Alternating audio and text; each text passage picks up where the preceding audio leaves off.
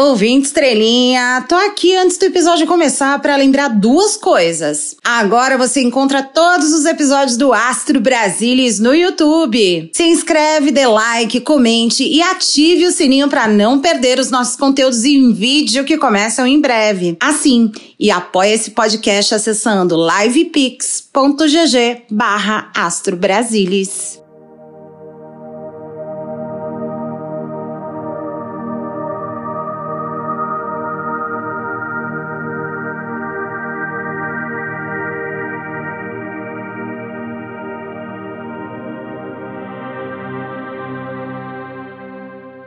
E aí, estrelinhas mais revoltadas dessa podosfera, como foram mais uma semana? Eu estou no limite, velho. Eu não estou suportando mais. A gente tem que estar tá com um cadernal do lado, hein? Isso aqui é uma porcaria! Isso é maconha. Sejam muito bem-vindos à Zona Etérea do Astro Brasilis, o podcast para quem tentou fugir da prisão indo pra Argentina comunista. Se você acredita em mesa radiônica, terapia de cristais, horóscopo e que Roberto Campos Neto vai baixar os juros, X é seu podcast, hein? Para mim é um privilégio total de apresentar a la estrella de este programa. Eu sou a Chu, a sofutriqueira político astral e vou te conduzir nessa viagem de ácido que é o Brasil das estrelas. Olha, ouvinte estrelinha, que semana, hein? Vontade de chorar e morrer. Já nas energias da semana passada, previmos aí questões de comunicação do governo. E tá aí o Paulo Pimenta, que foi mais do que avisado por nossos oráculos. Deus que me perdoe. Além de mais uma semana de destaque para ele, Flávio Dino. Querida, cheguei! Mais informações sobre o caso Marielle. Com isso, pisando nas inimigas tudo. Olha Tivemos também o lançamento de um grandioso projeto de renegociação de dívidas, que também foi anunciado essa semana. Eu sou um imã do dinheiro. Então estamos todos alinhados com a espiritualidade, não é mesmo? É verdade. Quer dizer, às vezes não. Pra gente dar sequência, vamos ver como o governo federal entra no mês do cachorro louco em termos de energia? Vamos lá!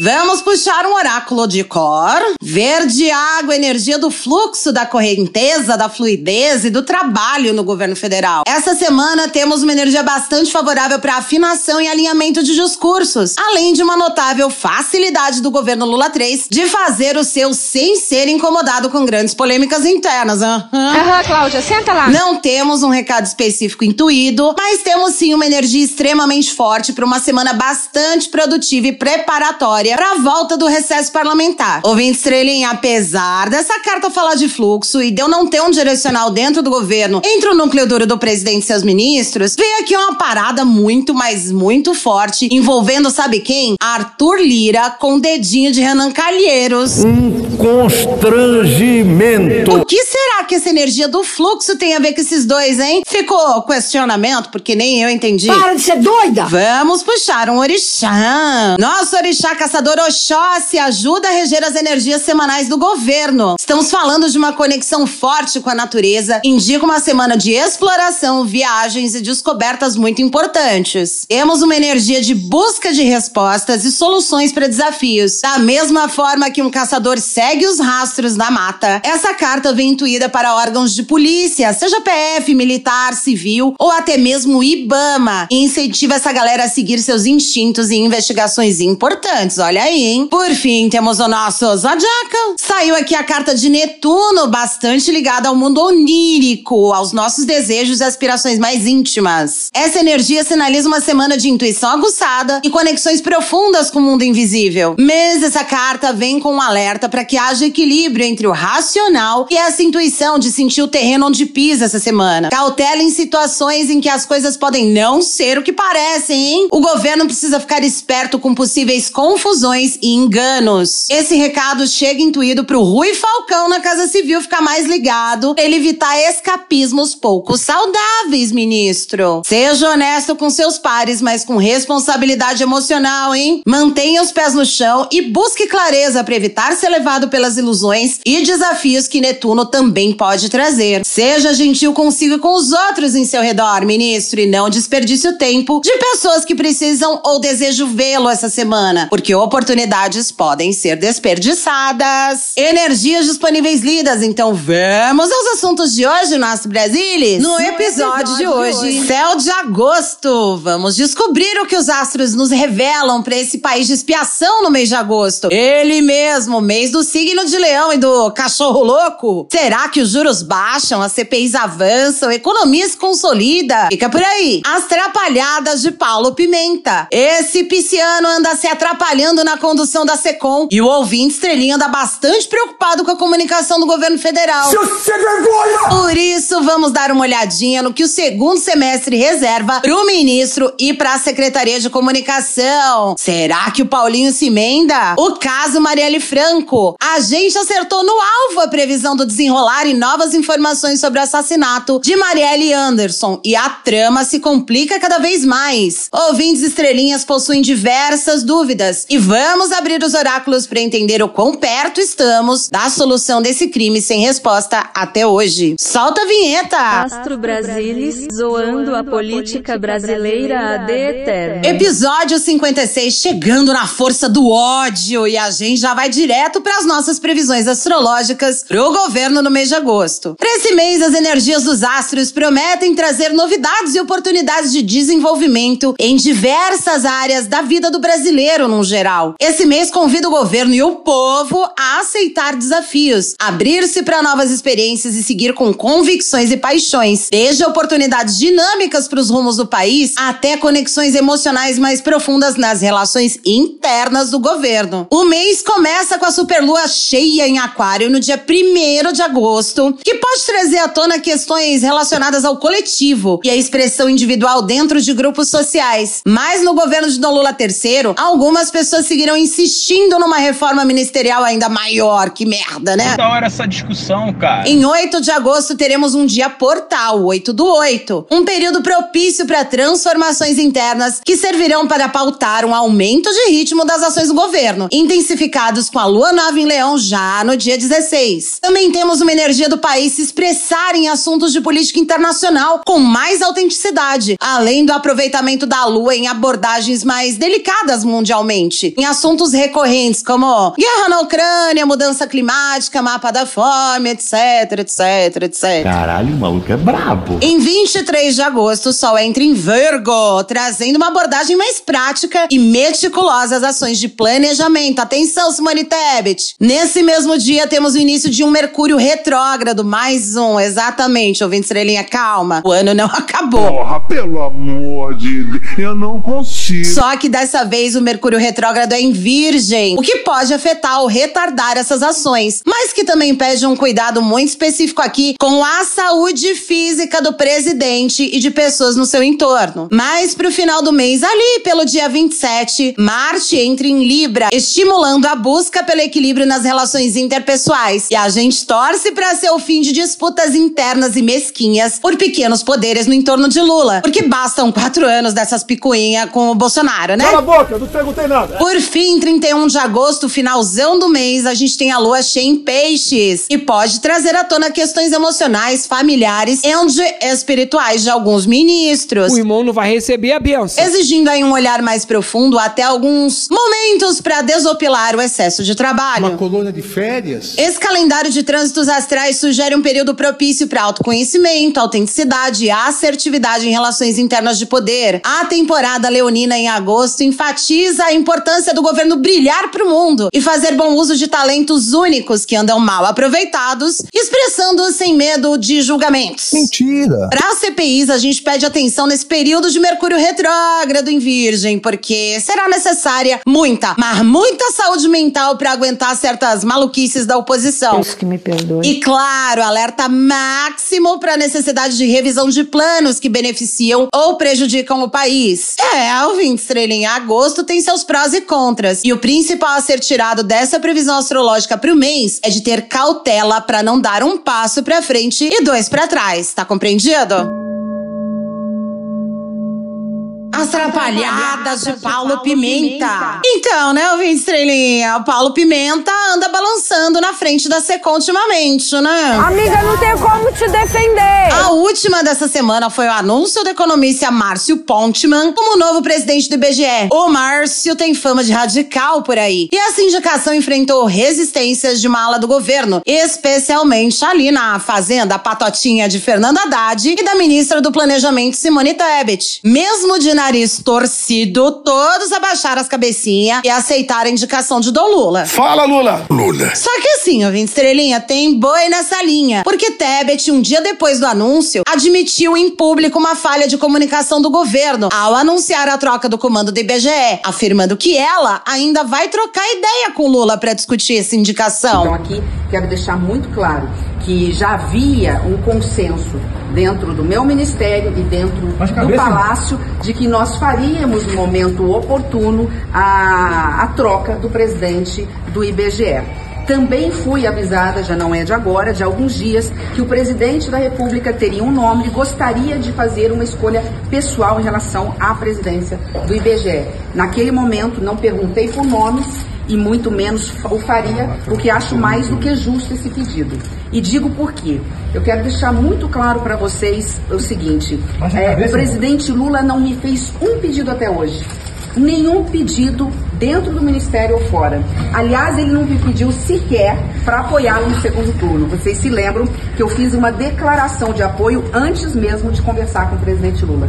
Diante disso, nada mais justo, óbvio, de atender o presidente Lula, independente do nome que ele apresentaria, que ele ainda não havia me apresentado. Ou seja, Pimenta saiu correndo na frente com pressa, o que a gente aconselhou ele a não fazer essa semana no episódio 55. E saiu o quê? Anunciando o nome sem ter toda a costura feita. Deu errado. Paulo Pimenta destacou lá no começo do ano que seu primeiro desafio à frente da SECOM era recuperar a credibilidade do governo como uma fonte confiável de informação e difusor de verdades. Segundo ele, durante a gestão do inelegível, a comunicação governamental foi afetada por uma visão político-ideológica que descredenciou o governo como fonte respeitada de credibilidade. Mas não é de hoje que nos bastidores do governo as estratégias de Pimenta têm sido alvo de críticas por lideranças do governo também, o que tem gerado uma espécie de fogo amigo contra ele. Teve aquele anúncio grosseiro do corte de patrocínio do Banco do Brasil AgriShow, que acabou não rolando e causou uma crise no governo, dificultando o já complicado relacionamento à aproximação de Lula com o agronegócio. Que tristeza. Além disso, a atuação de Pimenta na comunicação do Planalto tem gerado ruídos com a imprensa e com a oposição. Em março desse ano, ele tentou desqualificar uma apresentadora da CNN Brasil, a Raquel Landim, durante uma entrevista, o que provocou muita, mas muita crítica. Tem um termo técnico para isso, chama fogo no parquinho. Isso deu margem para bolsominions na Câmara dos Deputados inventarem que existe um gabinete do ódio de Lula, com funcionários da SECOM envolvidos em ataques contra empresas de tecnologia e parlamentares contrários ao PL das fake news. Olha aí, mais uma atrapalhada. A atuação de Pimenta também criou desgastes dentro do Congresso Nacional. Parlamentares do PT tiveram que negociar para evitar que o ministro fosse convocado pela Comissão de Comunicação da Câmara. Olha. Eu sei que eu sou merda. Paulo Pimenta também andou se estranhando com André Janone sobre a comunicação do governo Lula em uma entrevista à Globo News. Qualquer um que minimamente conhece as redes sociais sabe que sempre que você fizer uma postagem mais ácida, né, que usar uma, uma linguagem né, mais de lacração, mais provocativa, não vai ter mais resultado. Mas o objetivo do governo não é obter like. O objetivo do governo não é ganhar dinheiro com página monetizada. O objetivo do governo é bem informar e garantir que, inclusive, aquelas pessoas que não votaram no presidente Lula também possam né, acompanhar aquilo que a gente fala, aquilo que a gente pensa e aquilo que a gente faz. Se eles querem radicalizar, eu sei radicalizar. Janones acha que a dificuldade de negociação no Congresso está relacionada a isso, destacando que o governo não consegue pautar as discussões e perde a disputa de narrativas. Ele não está errado, ouvinte estrelinha. Pra honra e glória do nosso Senhor Jesus Cristo. Nem as lives semanais do presidente com o Marcos do Show tem dado muito resultado e engajamento. No máximo dá uns memes, né? Que a gente gosta, tipo esse aqui. Olha o passarinho cantando, que coisa bonita.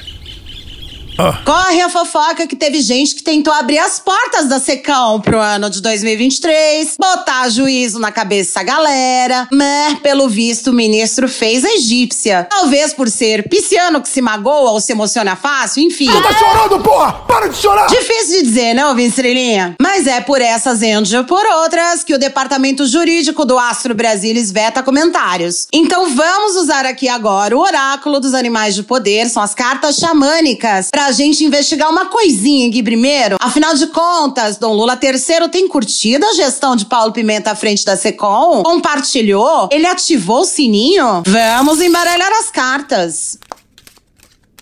Temos aqui o alce americano, o cisne e o morcego. Ouve estrelinha. O Paulo Pimenta sabe dizer as coisas certas ao pé do ouvido do presidente. É um sedutor. Lula, aos poucos, vai se educando sobre a evolução da comunicação desde sua segunda passagem pelo Planalto. Mas ele acredita bastante nas palavras de Pimenta e isso vem se confirmando pelo alce americano aqui. Paulo Pimenta é espertinho e sabe se adaptar aos momentos de crise, pelo menos no que tange a sua permanência no cargo. Satanás ajuda esses demônios, né? Só que o cisne traz consigo uma leve desconfiança da essência de Pimenta em relação a ir se safando e transferindo a responsabilidade dos erros que são cometidos na SECOM. E o cisne alerta que uma hora dessa a essência emerge através de algum tipo de insight do próprio presidente da República. E olha só, nessa leitura terminamos com um morcego que fala sobre o enfrentamento do presidente em relação aos erros da SECOM. Desgraça! Dizendo que no futuro é possível que o Lula comece a pensar no que, ouvinte estrelinha? Sim, na saída de Paulo Pimenta do ministério. Eita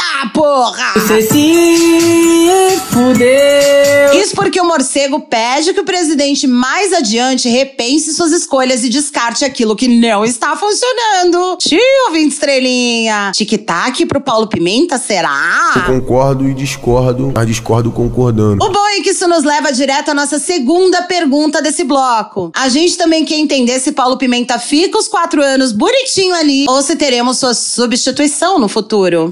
Vamos embaralhar as cartas? Saíram as energias da libélula, da gralha e do antílope. Hum, eu vim estrelinha. Eu tô achando, pelo contexto geral dessa leitura, que o Pimenta não vai segurar o rojão quatro anos direto, não. Ah, tadinha. Tadinha, que barra. Ah, que tadinha, via, via. Viado. Viado. Temos aqui uma possibilidade de substituição de ministro mais pro meio do mandato do Lula, hein? A carta da Libélula traz consigo mais uma vez a adaptabilidade de Paulo Pimenta. E ele vai levar assim mesmo, até que o presidente resolva se livrar dele. Porque, na moral, essa carta também tem uma energia fortíssima de renovação. É, pois é, ouvinte estrelinha. Lula mais pra frente passa a avaliar outros nomes pra pasta. E estamos falando aqui de alguém muito mais jovem e com um pique muito mais compatível com a velocidade de comunicação nos dias atuais. Isso aqui tá bem conectado com a pergunta anterior, em que o presidente vai se educando sobre o assunto, mas em determinado momento passa a questionar erros que ele mesmo começa a enxergar. E claro, isso vai deixando o nosso presidente escorpiano bem puto. É pouco, é pouco. Já a gralha é uma ave conhecida por sua inteligência e astúcia. Essa carta indica a importância de usar essa sabedoria e a perspicácia em situações de obstáculos. A gota d'água deve vir de uma enorme falha do quê? Lógico, ouvinte estrelinha de comunicação e de pensamento estratégico. Nossa, é um inferno isso. Essa carta também simboliza justamente uma imensa dificuldade de se comunicar com clareza e de ser honesto ao assumir responsabilidade, seu Paulo Pimenta. E não é só isso não, vem estrelinha. Por mais que a espiritualidade me sopre aqui que isso acontece mais pro meio do mandato de Lula, a carta do antílope nos diz que isso pode acontecer até mais rápido do que eu tô prevendo. bye. O antílope é um símbolo de ação rápida e decisiva, indicando que Dom Lula III, assim que lhe dá na veneta, solta a mãozinha do Paulo Pimenta e avança sem tomar conhecimento das dores desse aliado. Essa carta reconfirma pra gente a escolha de alguém mais jovem, mais ágil e muito mais consciente da oportunidade que lhe será oferecida. Pois é, Alvin Estrelinha, a gente já tinha previsto tem alguns meses que o Paulo Pimenta vinha recebendo novas chances de corrigir os rumos da SECOM, se atualizar e ouvir quem realmente vai manjar mais do assunto que ele, em especial em disputa de narrativas, pautas nas redes sociais e engajamento. Te cuida, Paulo Pimenta, porque o Lula tem resultado para entregar. E tu pode ficar para trás, porque como dizia a Chacrinha, quem não se comunica se estrumbica, meu filho. O caso Marielle Franco. Chegamos no último bloco do Astro Brasilis de hoje, mas o assunto é sério demais pra gente falar em tom de fofoca, ouvinte estrelinha. Esse foi o assunto mais pedido nas nossas redes sociais e nós vamos contextualizar um pouquinho para vocês. Começa que a gente já tinha previsto faz uns episódios que teríamos novidades no caso e no último episódio falamos de uma administração de crise ou desafios pro ministro Flávio Dino. Dito isso, o que aconteceu essa semana, Chu? Vamos lá. As novidades no caso vieram de revelações feitas pelo ex-policial militar Elcio Queiroz em sua delação premiada. Queiroz foi preso em março de 2019 e confirmou sua participação no crime e apontou outras pessoas como co-participantes. Essas revelações deram origem à Operação Elpis, que levou à prisão preventiva do ex-bombeiro Maxwell Simões Correia e ao cumprimento de mandatos de busca e apreensão diversos. Segundo Elcio Queiroz, Rony Lessa foi o responsável pelos disparos que mataram Marielle Anderson. Ele também citou a participação de Maxwell Simões Correia, o Suel, que não só monitorou Marielle, como escondia armas de Lessa e levou o carro usado no crime para um desmanche. A investigação descobriu que Lessa fez pesquisa sobre o CPF e o endereço de Marielle e sua filha, dois dias antes do crime. E juntando tudo isso com a delação de Elcio, foi possível traçar a rota de fuga dos assassinos, incluindo uma corrida de táxi pedida pelo irmão de Lessa com destino à Barra da Tijuca. O ministro Flávio Dino concedeu uma entrevista coletiva essa semana. O senhor Elcio Queiroz fez uma delação premiada. Essa delação foi já homologada judicialmente e essa delação que resultou na operação de hoje no Rio de Janeiro. Nessa delação, o senhor Elcio revelou a participação de um terceiro indivíduo que é exatamente o senhor Maxwell, e confirmou a participação dele próprio e do Rony Lessa. Com isso, nós temos, sob a ótica da Polícia Federal e dos demais participantes da investigação, a conclusão, o, fechamento de uma fase da investigação, com a confirmação de tudo que aconteceu na execução do crime. Então, certos aspectos, certos detalhes da investigação sobre os quais pairavam dúvidas, a partir da delação do senhor Elcio, essas dúvidas se acham removidas, porque há, há convergência entre a narrativa do Elcio em relação a outros aspectos que já se encontravam de posse da polícia. Então, o senhor Elcio narra a dinâmica do crime, ele narra a participação dele próprio e do Rony Lessa, e aponta o Maxwell e outras pessoas como copartícipes desse evento criminoso no Rio de Janeiro. A partir daí, claro, as instituições envolvidas terão é, os elementos necessários ao prosseguimento da investigação. Com tudo isso, fica cada vez mais na cara a possível participação de milícias e do crime organizado do Rio de Janeiro no crime. Familiares e amigos de Marielle reagiram às novidades com esperança e cobrança por uma solução definitiva. A ONG Anistia Internacional Brasil também exigiu a identificação dos mandantes do crime e um julgamento popular para os acusados da execução. Tem mais detalhes dessa delação do Elcio, mas eu paro por aqui, porque além de tudo isso, essa semana semana, diversos jornalistas e veículos de imprensa levantaram novamente algumas bolas que ainda estão sem solução. Uma delas é sobre o porteiro do Vivendas da Barra, que, segundo informações da imprensa, teria sido coagido pelo então ministro da Justiça e atual senador, Sérgio Moro. O ex-juiz que ironizou o uso da delação premiada no caso de Marielle, pouco ou nada fez para solucionar o caso em sua gestão na pasta e pediu pelo fecho que tomou esses dias do grupo Prerrogativas. E aí, ouvintes estrelinha, nós vamos usar o tarô vice-versa para perguntar primeiro quando e o que teremos de novidades a partir do que foi revelado essa semana sobre o caso Marielle. Vamos embaralhar as cartas. Temos a torre na luz, o carro na sombra e os enamorados na sombra. Ouvi estrelinha, sinto lhes informar, mas teremos gente atrapalhando essas investigações pra caralho daqui pra frente. Mas ó, não temam, porque esse será um mal necessário para chegar a respostas mais definitivas adiante. A torre vem aqui nos sinalizar que teremos eventos completamente inesperados no curso dessa investigação, que deve causar abalos sísmicos enormes ali nas polícias e no judiciário como um todo. Eu tô falando de corregedoria se envolvendo muito mais a sério nesse caso e do envolvimento de pessoas nas sombras que não querem esse crime resolvido e com um ponto final de jeito nenhum. Essa carta sempre fala da destruição de antigas estruturas para abrir caminho para o novo. Pode indicar a queda de alguma linha de investigação, um perjúrio, casos de turbulência ou, por exemplo, problemas nos sistemas da polícia e do Ministério Público. Atenção, ministro Flávio Dino, porque a torre pede para o senhor abraçar esse caso se envolver com profundidade para chegar à verdade que cai com força. Temos um momento mais presente com o carro na sombra. Importante eu dizer uma parada aqui para ouvinte estrelinha. Esse jogo possui três arcanos maiores, dizendo que tudo que tá aqui vai acontecer e que não está nas mãos do mundo material de interferir no curso desses acontecimentos. Voltando aqui ao carro na sombra, o caso passará por um breve momento de estagnação e obstáculos ou obstruções de justiça, o que vai impedir o seu avanço. Nesse momento é importante refletir e reavaliar a direção que as linhas de investigação estão seguindo. É um momento de cautela e de buscar a clareza antes de prosseguir. Essa carta nessa posição também alerta MP e polícias envolvidas para o excesso de impulsividade e falta de planejamento, sugerindo a necessidade de adotar uma abordagem mais cuidadosa e estratégica em todas as ações, inclusive sigilo. Por fim, os enamorados na sombra indicam conflitos internos, indecisões e dificuldades em fazer escolhas importantes durante o andamento do caso. Podemos estar falando de dilemas em termos inclusive de sigilo dessas investigações, que deve ser o motivo desses conflitos. É importante seguir com o caso nas sombras e só retornar com informações em um momento mais oportuno, em que já se tem 100% de certeza de toda a apuração dos fatos. Também podemos ver aqui um desenrolar do caso que chega a peixes muito, muito grandes, a ponto de se discutir a possibilidade de mais uma vez seguir enrolando a opinião pública para não causar ainda mais caos. Meu Deus, ouvinte estrelinha, que fita. Outra pergunta, a mais pedida pelos nossos ouvintes é e que fecha o nosso episódio de hoje é: qual o perfil do mandante do assassinato de Marielle Franco? Vamos embaralhar as cartas.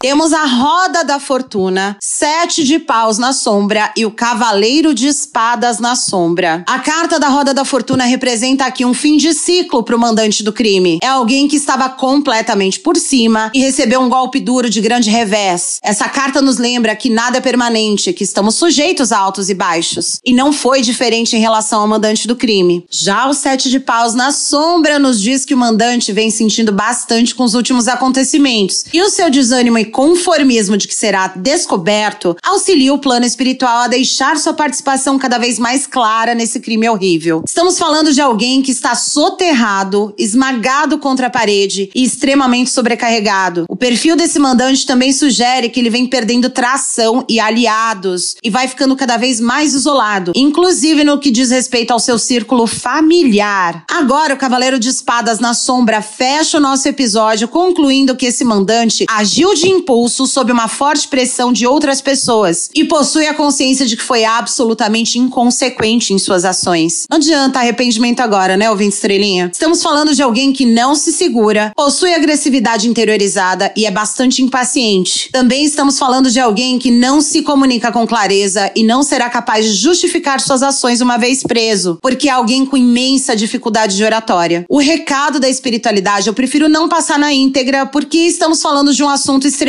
delicado, ouvinte estrelinha. Mas para deixar um pouco mais claro para vocês, temos sim o perfil de uma pessoa pública. Ouvinte estrelinha, eu acho importante ressaltar que sim, temos uma leitura aqui oracular que foi feita de maneira séria, muito centrada e com auxílio da espiritualidade. Mas o que realmente precisamos nesse momento é de todos os envolvidos no caso de Marielle Anderson investigando com profundidade todas as possibilidades e recolham o máximo possível de provas. Porque assim, queremos justiça para Marielle Anderson e queremos os réus sentados na frente de um júri popular, certo? Por isso, ficamos aqui mandando energias positivas para as polícias, para o Ministério da Justiça e para o Ministério Público. Que o universo e a espiritualidade estejam com eles e os guiem a cada passo do caminho.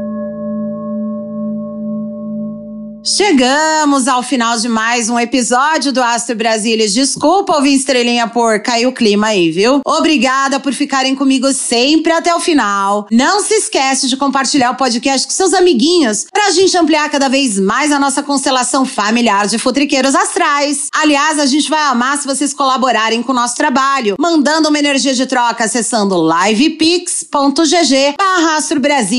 Beijos a todos nossos queridos ouvintes que sempre interagem interagem conosco nas redes sociais. Não esquece de seguir a gente, é @astrobrasilis. Um beijo especial, você sabe quem, que me ajudou hoje com o caso do Paulo Pimenta. Esse podcast usou referências de Equilibrium, Astrolink, CNN, UOL, Poder 360, O Globo, Globo News e os oráculos Vice Versa Tarot e Cartas Xamânicas. Quer fazer uma pergunta sobre a vida política do Brasil? Manda sua sugestão para astrobrasilis.com gmail.com. Eu sou a Chu e esse foi mais um Astro Brasilis, zoando a política brasileira de eterna. Um beijo para vocês e até o próximo episódio.